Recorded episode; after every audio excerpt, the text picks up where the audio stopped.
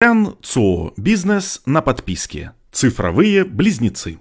Скорее всего, в детстве вы считали General Electric маркой бытовой техники. В наши дни корпорация проектирует ветряные турбины, создает реактивные двигатели и продает нефтяные вышки. У GE есть и вполне процветающее направление услуг по передаче данных. Возможно, вы даже видели их рекламные ролики, приглашающие на работу программистов. Основные активы корпорации оценивают в 3 триллиона долларов, а почти у каждого выпущенного изделия есть свой цифровой близнец. О том, что это такое, на нашей конференции в Сан-Франциско рассказал Гитис Барсдукас, вице-президент General Electric Digital. Цифровой близнец не просто виртуальная модель физически существующего продукта. Это набор аналитических данных о работе нескольких одинаковых продуктов в разных условиях, получаемых в режиме реального времени. Например, у реактивного двигателя, который сейчас установлен на одном из самолетов авиакомпании US Southwest, есть цифровой близнец, который раньше летал над Северным морем. В период эксплуатации оба эти двигателя работали в разных условиях, по-разному проходили процесс амортизации, соответственно отличаются и данные, которые они передавали в сервисный центр. В скором времени инженеры в центрах обслуживания смогут использовать при осмотре двигателей устройства дополненной реальности, чтобы получать наиболее полную картину и прогноз по состоянию оборудования, которое обслуживают. Цифровые близнецы будут подсказывать, где могут находиться наиболее опасные точки износа, помогут решать ту или иную проблему, и все это основываясь на анализе ранее полученных и обработанных данных. По сути, GE создала своего рода социальную сеть для своей продукции. Это как если бы вдруг у каждой электростанции, нефтеперерабатывающего завода или аппарата МРТ появилась своя страница в Instagram. Но вместо фотографий еды и пляжей они публиковали бы графики расхода топлива, показатели давления в трубопроводах, режим работы или время, оставшееся до ближайшего сеанса техобслуживания. Сначала интернет был сетью для потребителей, сказал в своей речи Барсдукас. Потом стал сетью для производителей.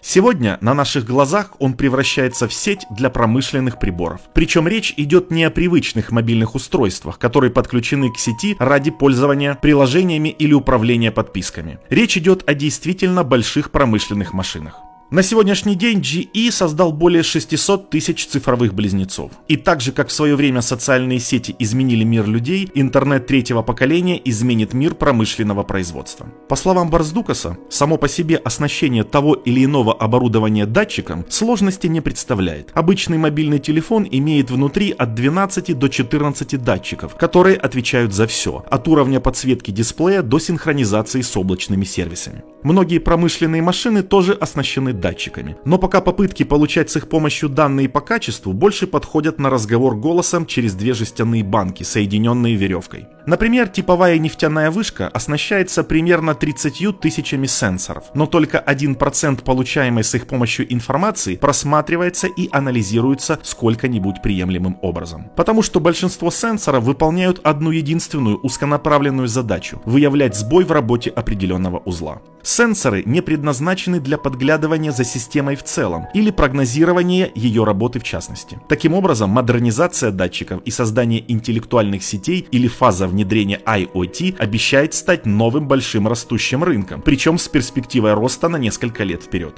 Кому может быть полезна такая обширная сеть цифровых близнецов, созданных практически для каждого выпущенного в мире прибора? Ну, во-первых, самим производителям. Представьте, что у вас начались сбои в работе одного из выпущенных авиационных двигателей, или какой-нибудь компрессор начал странно себя вести, а вы их продали тысячу штук по всему миру.